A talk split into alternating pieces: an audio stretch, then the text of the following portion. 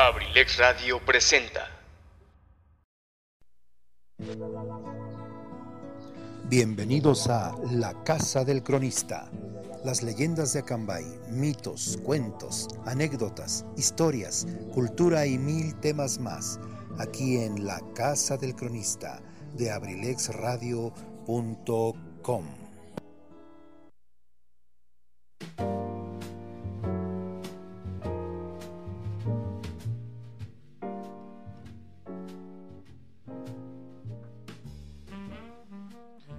Amigos, aquí estamos nuevamente, nuevamente, nuevamente, por la gracia de Dios, estamos eh, pues listos, listos para iniciar un programa más, listos para eh, eh, iniciar un nuevo, una nueva edición de nuestro programa La Casa del Cronista. Muchas gracias a todos ustedes por permitirnos, permitirnos la amabilidad de su atención, un ratito en la tarde, eh, ahora ya con este cambio de horario, pues ustedes saben que a veces se complican las cosas. Eh, yo en lo personal, este, esta, este horario es el que no me gusta. Este, no sé por qué, no sé si tengo alguna fijación con el horario, pero yo nunca, yo en lo personal vuelvo a repetir, nunca estuve de acuerdo en un cambio de horario. Absurdo, a mí se me hace absurdo, porque porque es, es, es un mito eso de que, de que se ahorra energía, no, bueno, no, o sea, no le veo por dónde. Yo por lo menos en mi recibo, en mi recibo este, de energía no he visto ningún cambio, por el contrario, no sé ustedes qué opinen. Pero bueno, no estamos aquí para opinar de las situaciones, de estas situaciones, queridos amigos, es un gusto, es un gusto volverles a encontrar esta tarde, esta tarde de lunes. Eh, posterior a, la Semana Mayor, a la Semana Santa, espero que hayan tenido un, una semana de paz, de tranquilidad, de recogimiento, de reflexión, de introducirse hacia sí mismo, hacia nuestra, nuestro espíritu, nuestra alma, que a veces es necesario, queridos amigos.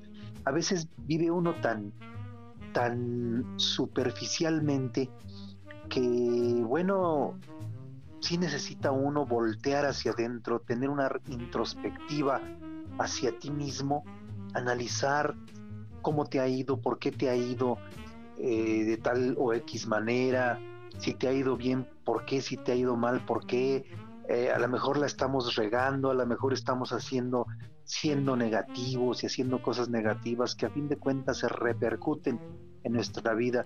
Bueno, pues este, esta semana que pasó eh, creo que era propicia precisamente para hacer una introspectiva, vuelvo a repetirles a todos ustedes, y bueno, revisar y analizar todo aquello, todo aquello que, necesita una revisión en, nuestra vida. Eh, para los que lo hicieron y llegaron a alguna conclusión, que bueno, felicidades. Eh, para los que son religiosos y llevaron a cabo, bueno, pues los, los cánones y los eventos religiosos, también un gran abrazo. Para los creyentes, para pues los no creyentes, bueno, pues ellos sabrán sabrán por qué, cómo y dónde y cuándo. Pero bueno, a todos, a todos ustedes un abrazo, un abrazo fuerte, muchas felicidades. Y bueno, vamos, vamos a iniciar, queridos amigos. En la música vamos a seguir con Miguel Bosé. Es el último programa para presentar eh, tres melodías de Miguel Bosé, ya de la última etapa, de la etapa un poquito más evolutiva, evolucionada de, este cantante que pues tiene 40 años ya de, trayectoria musical. Y bueno, en el tema de hoy, bueno, aparte, ah, también quiero agradecerle a Zaret, a Zaret siempre que en su programa ya cuando va a iniciar el nuestro nos envía, nos envía un saludo.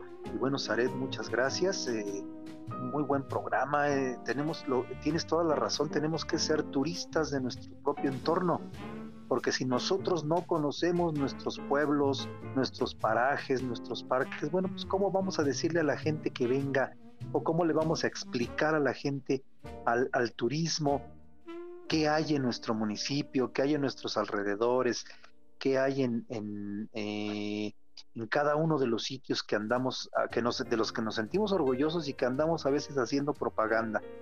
Eh, tengo la fortuna de conocer varios lugares de toda la región, no solamente de mi municipio.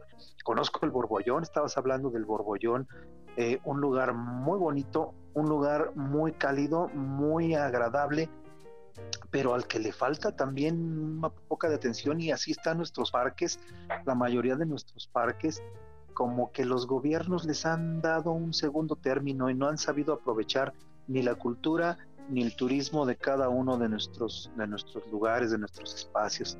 Se crean parques, se, hay parajes muy bonitos, pero bueno, no pasa de ahí, se, se, abren al público y no pasa de ahí, no hay inversión turística, no hay propaganda turística y bueno, pues es, es algo que se desaprovecha, por ahí les hacemos un encargo a los municipios, a las administraciones municipales, para que pongan atención en algo que les va a redituar y que va a ser muy bueno si es que le, invierten.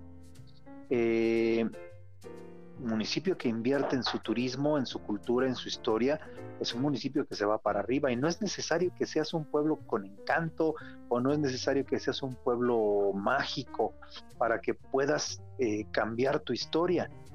A fin de cuentas, cada pueblo tiene, tiene su, su historia bien escrita, solamente hay que contarla y hay que contarla como es, como se debe contar.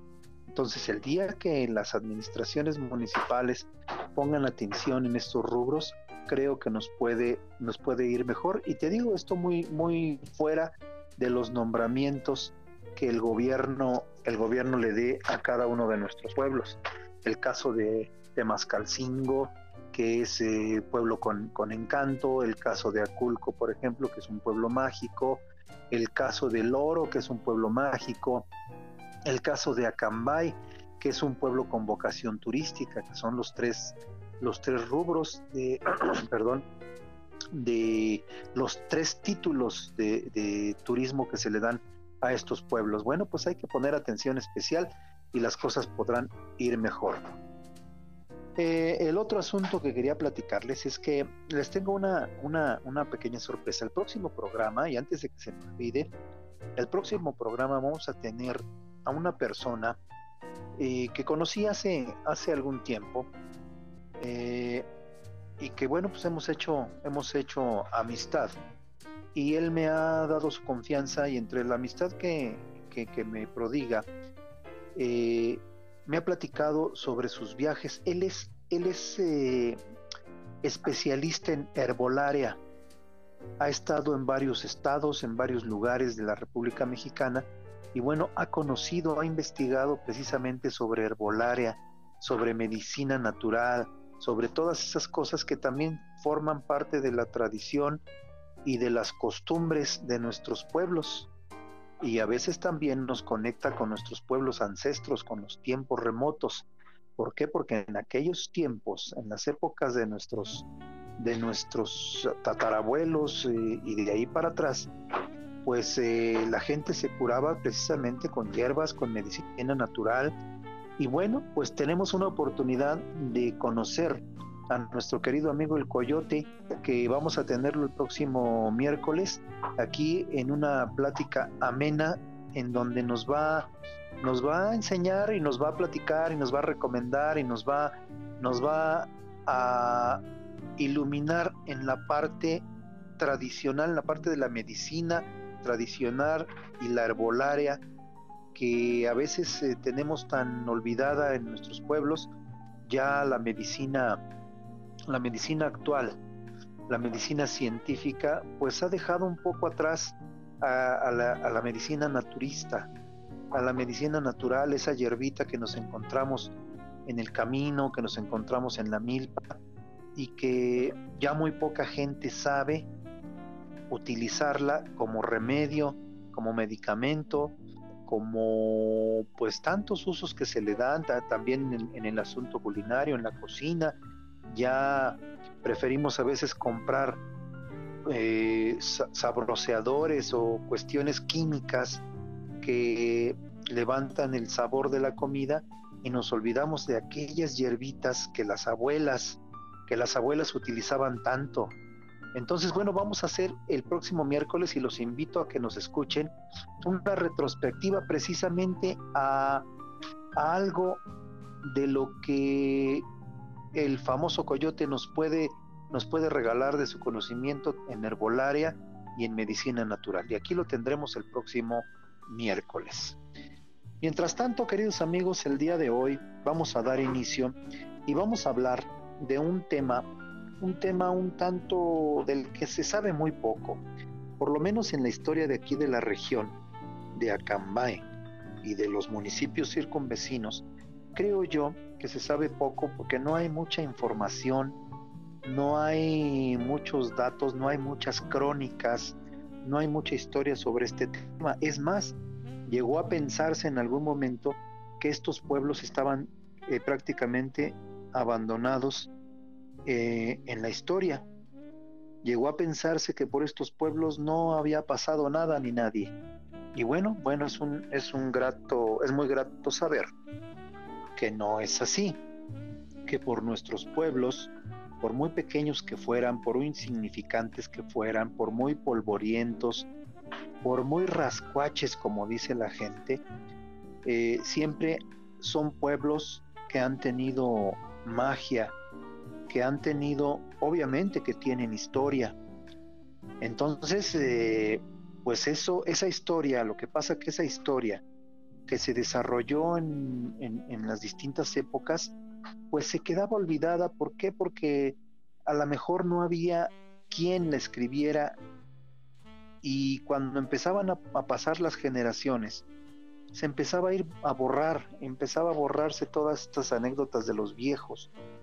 Y vuelvo a repetir, eh, aquí lo que pasa es que no se escribía, solamente se contaba la historia. Y bueno, como iban pasando las generaciones, se iba diluyendo el recuerdo. O a las generaciones nuevas les iba importando menos, les iba interesando menos. Y bueno, pues hoy llegamos al, al punto en que precisamente a las nuevas generaciones eh, ya no, ya no le, les representa gran cosa el conocer o el saber de la historia de estos, de, nuestras comunidades, de nuestros pueblos, de nuestro estado. Yo llegué a escuchar en algún momento eh, cuando di clases y en gente pues que he escuchado que pues este llegaban a comentar por ejemplo que eh, algún hecho histórico, pues ya había pasado, ya para qué es importante. O sea, y a mí qué me interesa saber del pasado si ya pasó.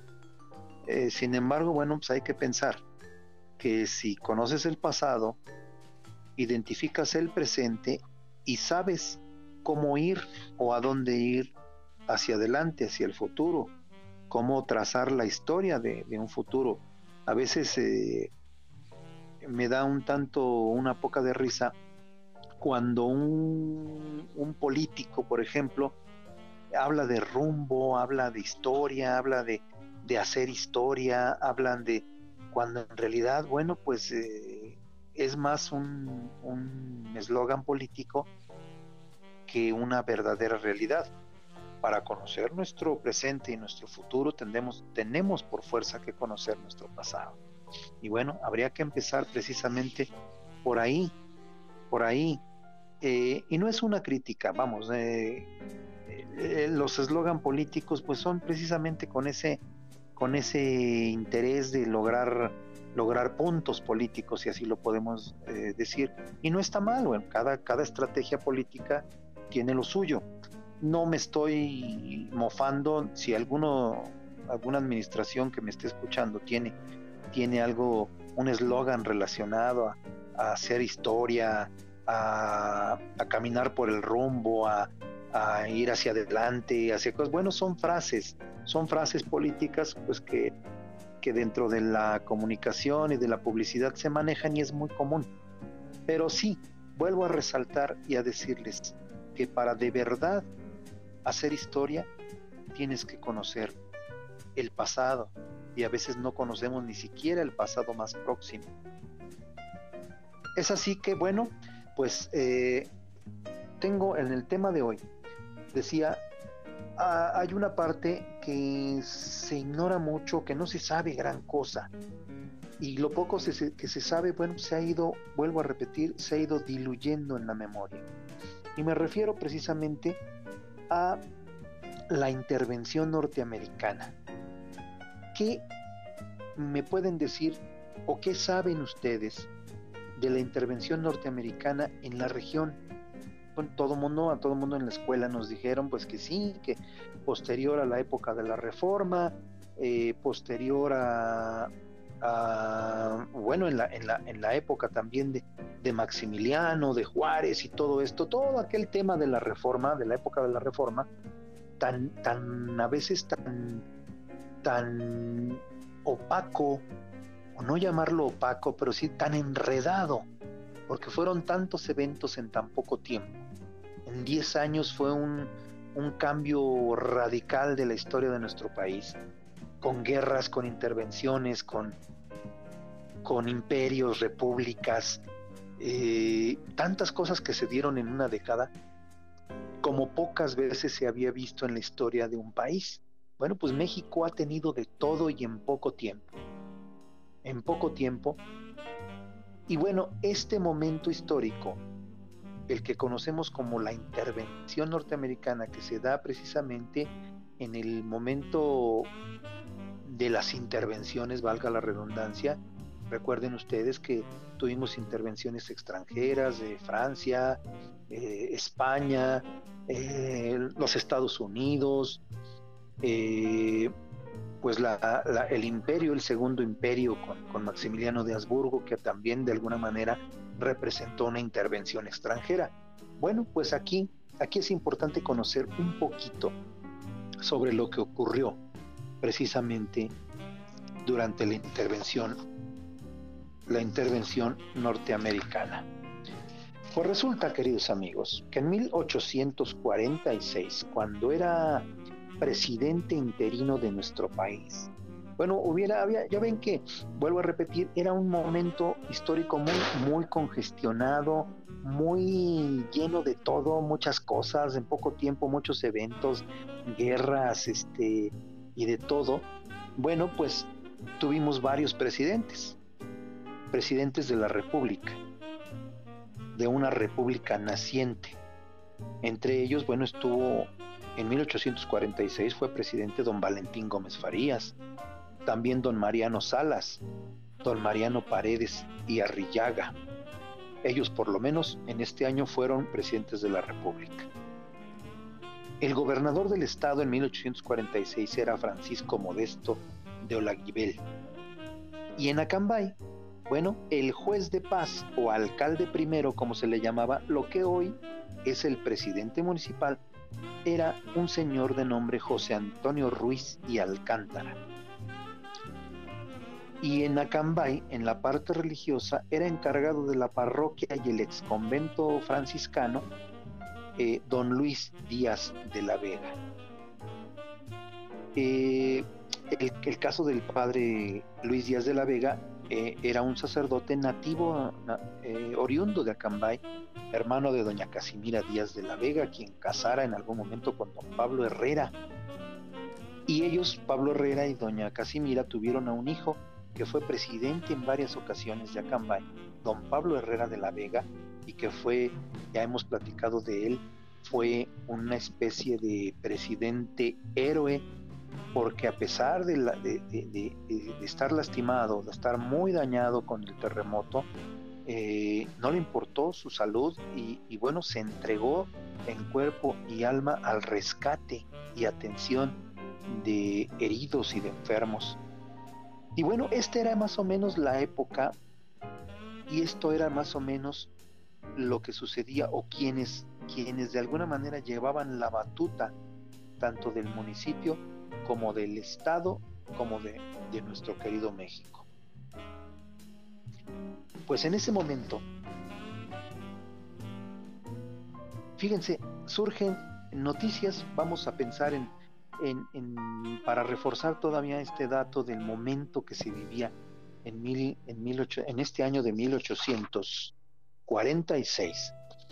Eh, por ahí surge un periódico de fecha 19 de septiembre que se llamaba El Monitor Republicano y, y sale una noticia que puede ser chusca, que puede ser irrelevante, pero que dibuja más o menos, nos da una idea de cómo era la gente en aquella época. Dice, dice el republicano, el monitor republicano, Textualmente lo leo. ignorando quién o quiénes eran los dueños de nueve burros, que en octubre del año próximo pasado, de 1845, se quitaron en, el, en Pueblo Nuevo, municipalidad, municipalidad de Acambay, a unos malhechores, tengo mandado en la averiguación respectiva, se fijen rotulones para que las personas que se crean con derecho a dichos burros ocurran a este juzgado, y hablo del juzgado de Gilotepec,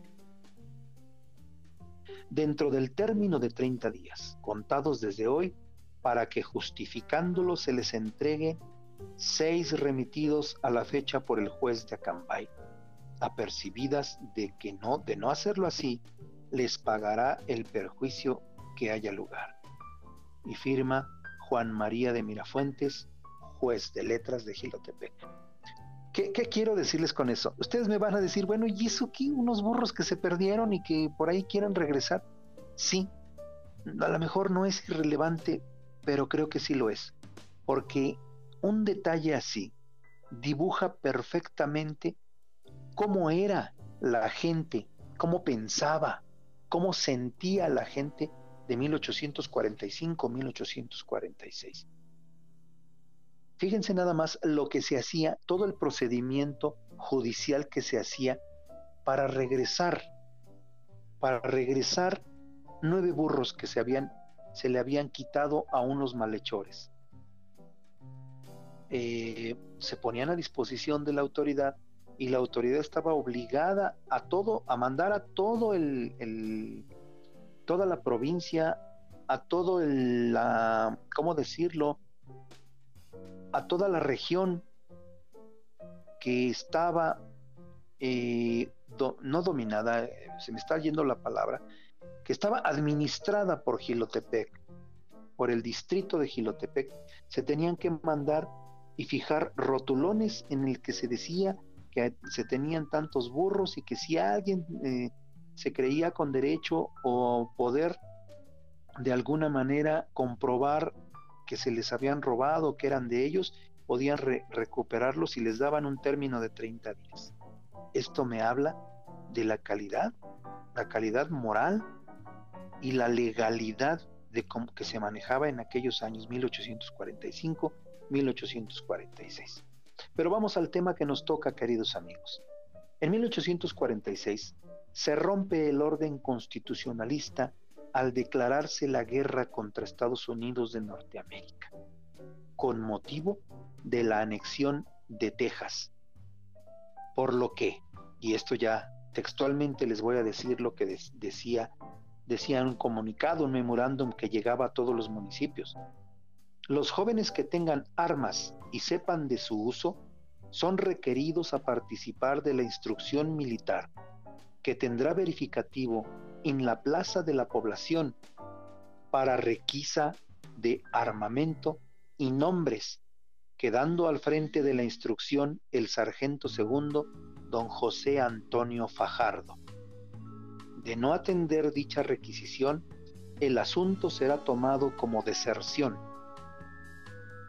El día 5 de octubre se reúnen los vecinos convocados por las autoridades José Antonio Ruiz y Alcántara y el párroco Luis Díaz de la Vega a fin de aportar cooperaciones voluntarias, y esto lo pongo entre comillas, para ayudar a sostener la guerra contra Estados Unidos.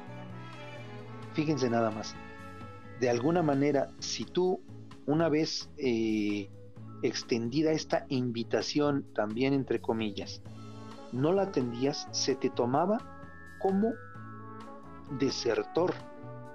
Y queridos amigos, en esas fechas, en esos años, la deserción era un pecado capital que merecía y era castigado con el fusilamiento, con el ahorcamiento.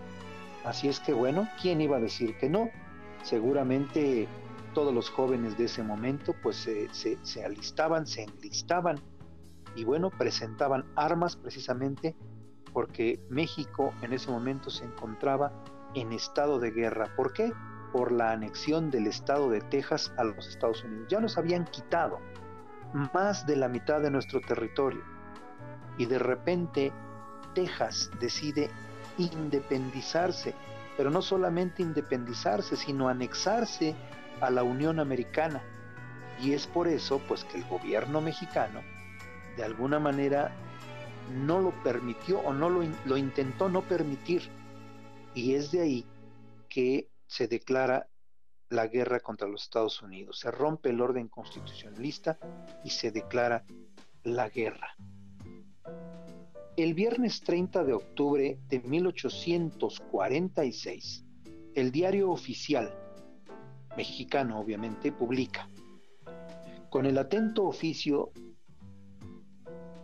de fecha 23 del corriente, he recibido una nota y una lista de cuyos documentos consta que, excitado el patriotismo de los vecinos de Acambay, han colectado y remitido a vos, la suma de 206 pesos 7 reales, 6 granos, que ofrecen para ayudar a los gastos de la guerra contra los Estados Unidos del Norte.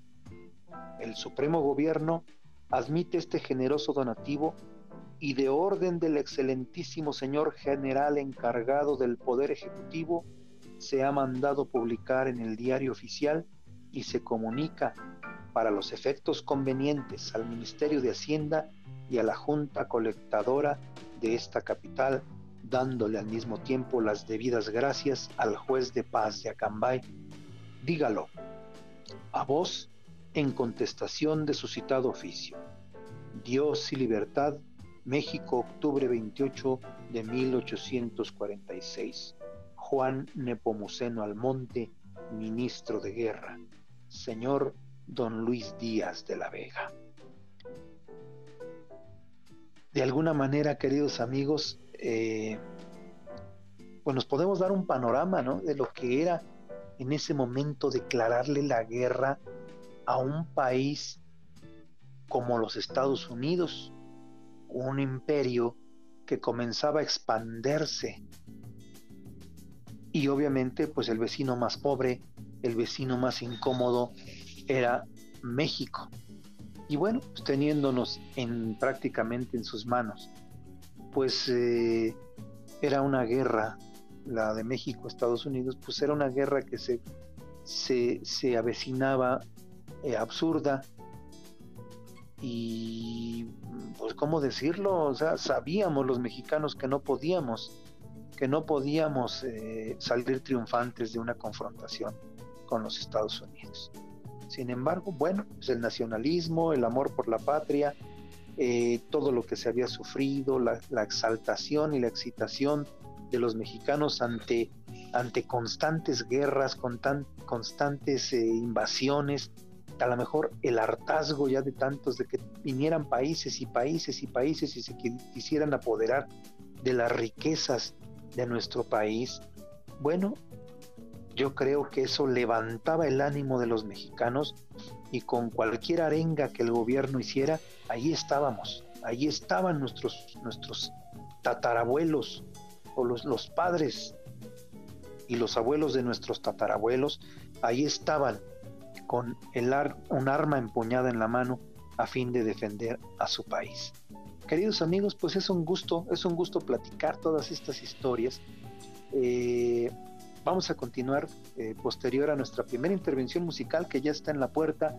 Y bueno, pues hablarles de Miguel Bosé, creo que es hablarles de un músico, ya decíamos los, los programas pasados, para mí en lo personal era un genio musical, porque ha sabido adaptarse a los tiempos. No es fácil para un artista, para un compositor, después de más de 40 años, evolucionar conforme va evolucionando no solamente las generaciones, sino la música, la forma de escribir, la forma de musicalizar, los nuevos ritmos.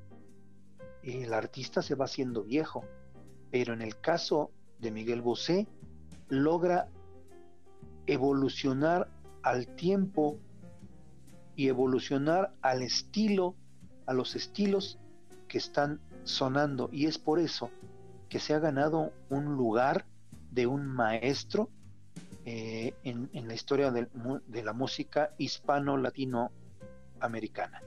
Vamos a escucharlo, queridos amigos, con esta interpretación y nosotros regresamos en unos minutos, si ustedes no lo permiten. Muchas gracias.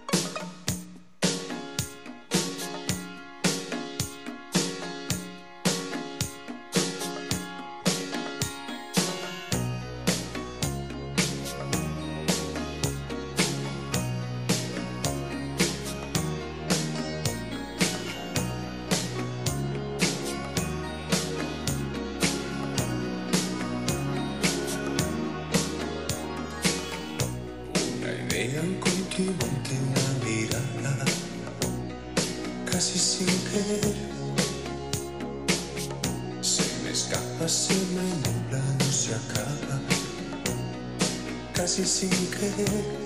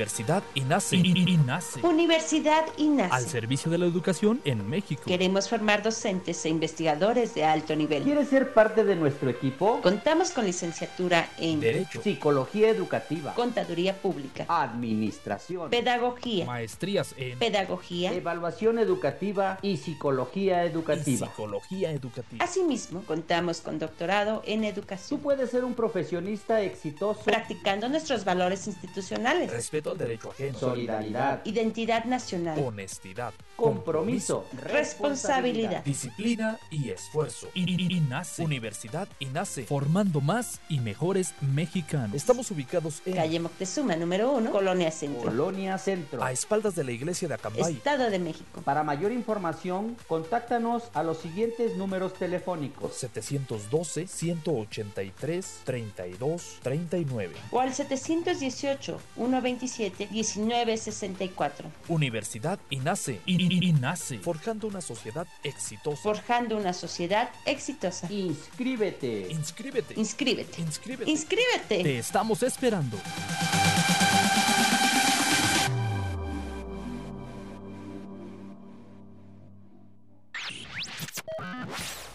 abrilexradio.com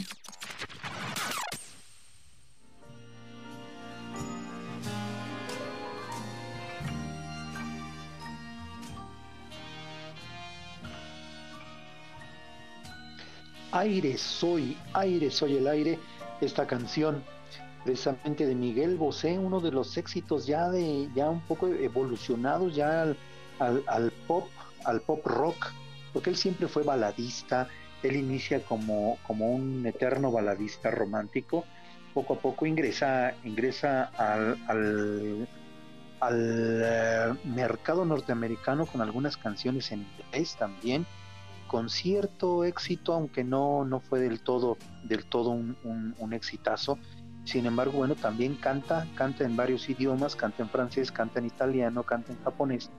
Y bueno, pues ahí está precisamente el, el detalle, diría Cantinflas, del por qué evolucionó, porque siempre preparó, se preparó en todos los aspectos en una carrera también evolutiva.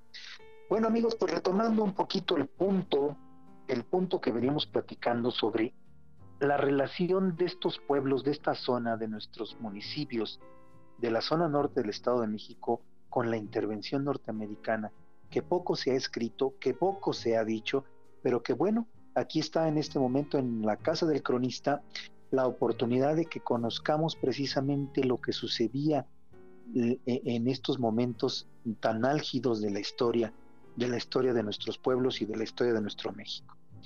Fíjense que eh, hay una carta, ya que estamos con el mismo tema, que don José Antonio Ruiz y Alcántara, que vuelvo a repetir, era el juez de paz o alcalde constitucional primero, manda a San Ildefonso allá en México, informando y dice textualmente, excelentísimo señor, impulsados de su patriotismo, los vecinos de este pueblo se reunieron el día 5 del corriente, nos estamos refiriendo a octubre de 1846, con el fin de colectar algún numerario para el fondo de la guerra que justamente sostiene nuestra muy amada nación, contra la pérfida e inmoral de los Estados Unidos del Norte. Y por resultado, los, los, perdón, los donativos que ofrecieron, reuní la suma de 206 pesos 7 reales 6 granos, que representa, representan adjunta lista y que remito directamente a vos, por medio del favor del presbítero don Luis de la Vega, a petición de los mismos donantes, para que en lo pronto pueda servir de alguna utilidad al objeto que se destina. Estos vecinos aseguran a vuestra eminencia que el presente donativo no será el único que darán en el curso de la guerra, pues para ellos es un problema resuelto que en defensa de su región y de sus pueblos y de su patria han de sacrificar con gusto sus vidas y sus fortunas. Suplico a vuestra excelencia se sirva poner en conocimiento del excelentísimo señor presidente la buena disposición de este vecindario de Acambay, interesándolo a que se digne aceptar nuestro corto pero cordial auxilio a la patria, asegurándole a la vez, como lo hago a vuestra eminencia, mi alto respeto y obediencia, Dios y libertad, Acambay, octubre 15 de 1846. Firma José Antonio Ruiz, juez de paz. Amigos, bueno, ahí está. ¿Cómo se dibuja? No cabe duda que como pasan los años, la política o la manera de manejarse los políticos sigue siendo la misma. A pesar de tantos años, estamos hablando de 1845, 1846, y, y con qué el, el, léxico que se utilizaba en aquellos tiempos para escribir una carta, en donde, vamos, el adorno y la... Eh, bueno, ustedes lo acaban de leer, espero que, espero que haya sido muy claro. Eh, lo que quiero lo que quiero mencionarles eh, la forma las formas de, dirigirse hacia la autoridad superior como dicen aquí no el presente donativo no será el único que darán en el curso de la guerra yo pienso de verdad de verdad la gente en tan exaltado ánimo podía dar lo que no tenía. Tres años, y, eh, eh, muchos años, perdón, no tres, muchos años de después de la de la consumación de la independencia, un pueblo lastimado económicamente, un pueblo, un país herido, un país desorganizado, que no tenía ni pies ni cabezas, ni cabeza. ¿De dónde, me pregunto yo, de dónde podría hacerse para obtener donativos para la guerra contra Estados Unidos? Y dicen aquí, y no será el único que darán en curso de la guerra, pues para ellos es un problema resuelto. Un problema resuelto, me pregunto yo. Pero bueno, el amor a la mejor por la patria, el, el nacionalismo que se sentía en ese momento era tanto, era tanto, tanto, tanto que bueno, sacrificaban, decía aquí, con gusto sus vidas y su fortuna. Es increíble, queridos amigos, pero bueno, precisamente en esta pequeña carta de respuesta que da José Antonio Ruiz, juez de paz, o lo que hoy es el presidente municipal, se dibuja precisamente esa manera de, de hacer política tan conocida y tan igual a la que se hace hoy en día. Eh, no ha cambiado tanto, no, no, no cambian las, no cambian las, eh, las formas. Se despide diciendo, como lo hago a vuestra eminencia, mi alto respeto y obediencia. Ahí lo dejo, lo dejo queridos amigos para que ustedes lo, lo piensen, lo analicen y bueno, pues eran las formas precisamente, no solamente las formas políticas, eran las formas que, que se manejaban en aquellas épocas, época de la intervención norteamericana. Queridos amigos, así de rápido como se va el tiempo, nos vamos a nuestra nueva, próxima, siguiente intervención musical y escuchemos nuevamente otra melodía eh, muy representativa en la última etapa de la carrera de Miguel Bosé, que puede, se puede seguir porque él, bueno, como lo veo, tiene toda, todavía mucha pila y muchas ganas, mucha cuerda, muchas ganas de continuar vigente. Y seguimos, seguimos con Miguel Bosé y nosotros regresamos ya casi para despedirnos. Muchas gracias.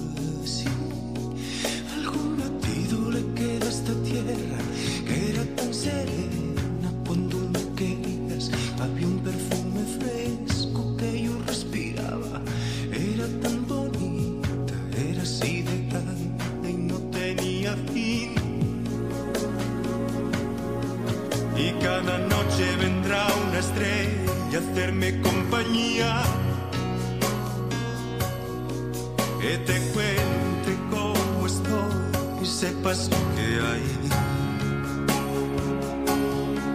Dime amor, amor, amor, estoy aquí, no ves.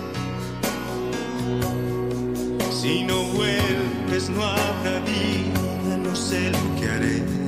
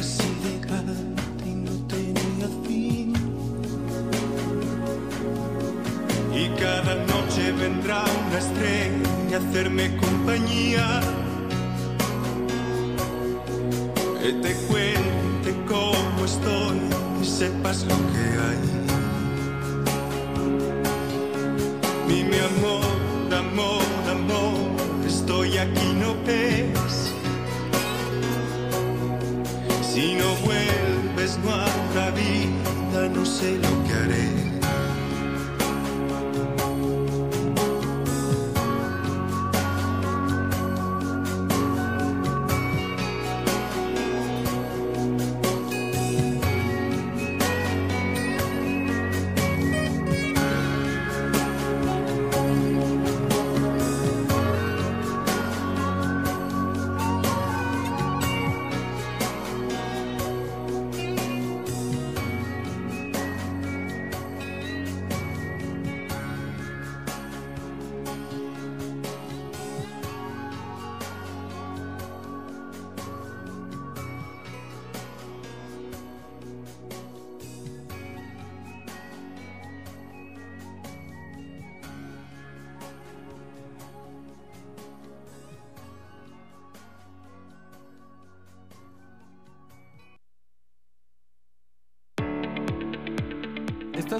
Una buena opción para estudiar? En Corporativo Internacional Universitario Campus Acambay, te invitamos a cursar las licenciaturas en Administración de Empresas, Contaduría Pública, Derecho, Pedagogía, Psicología Clínica. Iniciamos clases en septiembre, con una duración de tres años en el sistema sabatino o escolarizado. Además, contamos con las maestrías en Ciencias Pedagógicas y Derecho Penal, con una duración de un año cuatro meses. En CIU te ofrecemos un diplomado en computación e inglés totalmente gratis. Pregunta por nuestras promociones. Contamos con becas garantizadas. Estamos ubicados en Acambay Orillas, por Tianguis Dominical, a un costado de la Preparatoria 109, Acambay, Estado de México. Informes al número 712-251-4186. Ven y sé parte de la comunidad CIU, porque soy CIU, Rinoceronte CIU Acambay.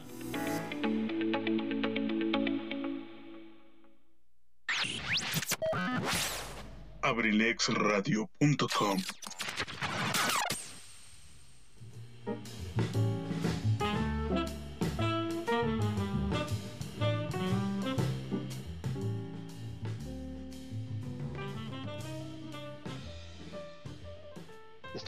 vuelta amigos con todos ustedes ya en la última etapa, en el último momento de este nuestro programa Acambay, de, de, de, de Acambay y la casa del cronista y bueno pues con su servidor Edgar Serrano que sigue agradeciéndoles como siempre la amabilidad de su atención.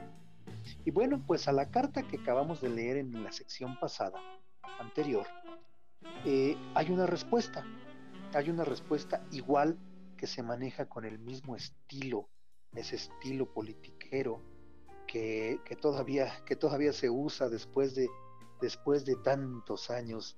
Y bueno, dice así, después de 200 años o más, dice así la respuesta. Excelentísimo señor ministro de Guerra, con el atento oficio de usted de fecha 23 del corriente, he recibido una nota y una lista en cuyos documentos consta que excitado el patriotismo de los vecinos de Acambay, han colectado y remitido la suma de 206 pesos 7 reales 6 granos que ofrecen para ayuda de los gastos de la guerra contra los Estados Unidos del Norte. El Supremo Gobierno admite este generoso donativo y de orden del excelentísimo señor general encargado del Supremo Poder Ejecutivo, me ha mandado publicar en el diario oficial y se comunica para los efectos convenientes al Ministerio de Hacienda y a la Junta Colectadora de esta capital, dándose al mismo tiempo las debidas gracias al juez de paz de Acambay. Dígalo a usted en contestación a su citado oficio. Dios y libertad, México, octubre 23 de 1846. Al monte a don Luis de la Vega.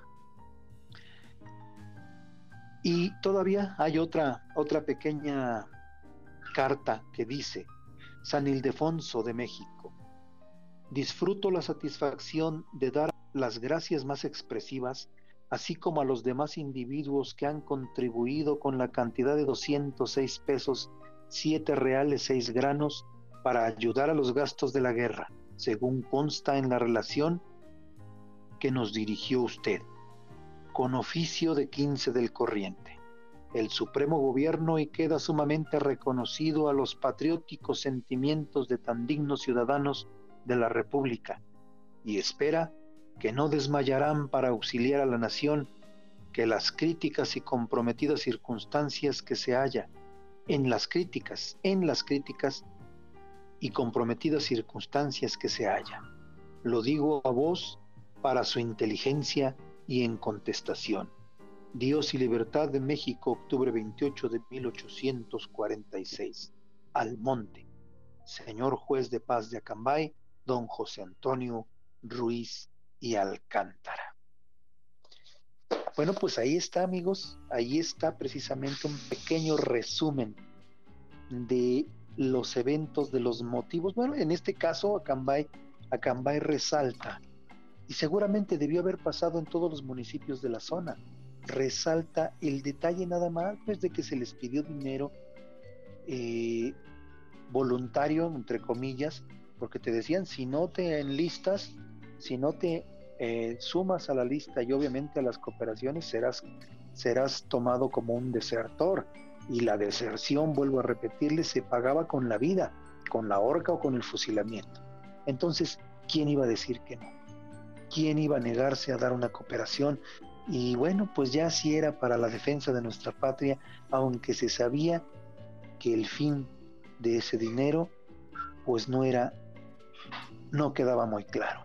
Sin embargo, bueno, los acambayenses, como toda la gente que debió haber colaborado para sufragar precisamente los gastos de la guerra de nuestro país contra Estados Unidos, bueno, pues debió haber sido debió haber sido, eh, no sé, no sé, no le quiero poner nombre, mejor lo dejo a su imaginación. yo me pregunto de qué manera podría de alguna manera transparentarse todas esas donaciones que todos los pueblos de, del país, por grandes o pequeños que fueran, seguramente fueron obligados, obligados a cooperar. Pero bueno, eso es parte de nuestra historia, eso es parte de, lo que se rescata, de lo que se escribió, de lo que se sabe, de cartas que se enviaron en su momento. Y bueno, así es como se manejaba la situación de la guerra contra los Estados Unidos. Así es como se manejó. Y bueno, pues así, así la tenemos que entender. Lo importante e interesante es que sabemos que nuestros pueblos, estos pueblos que parecían olvidados, tienen un granito de arena en esta inmensa playa de la historia de México. Cada pueblo ha puesto, ha colocado una pequeña piedrita si quieren ustedes, del tamaño precisamente de un grano de sal para construir la historia de nuestro México querido. Amigos, pues nuevamente agradeciéndoles, agradeciéndoles a todos ustedes la amabilidad de su atención. Eh, quedo de ustedes, quedo de vosotros, como diría en la carta, como su atento servidor. Eh, ¿Qué les parece? Si les recuerdo que nos, escuchamos el próximo miércoles, miércoles 7 de la tarde, minutos más, minutos menos, aquí estaremos. Y les recuerdo pues que estaremos, tendremos invitado especial a nuestro querido y amigo El Coyote para escuchar toda una plática sobre herbolaria y medicina tradicional antigua. Eh, aquí nos vemos, aquí los espero si ustedes no lo permiten, si Dios así no lo permite. Muchas gracias y buenas noches.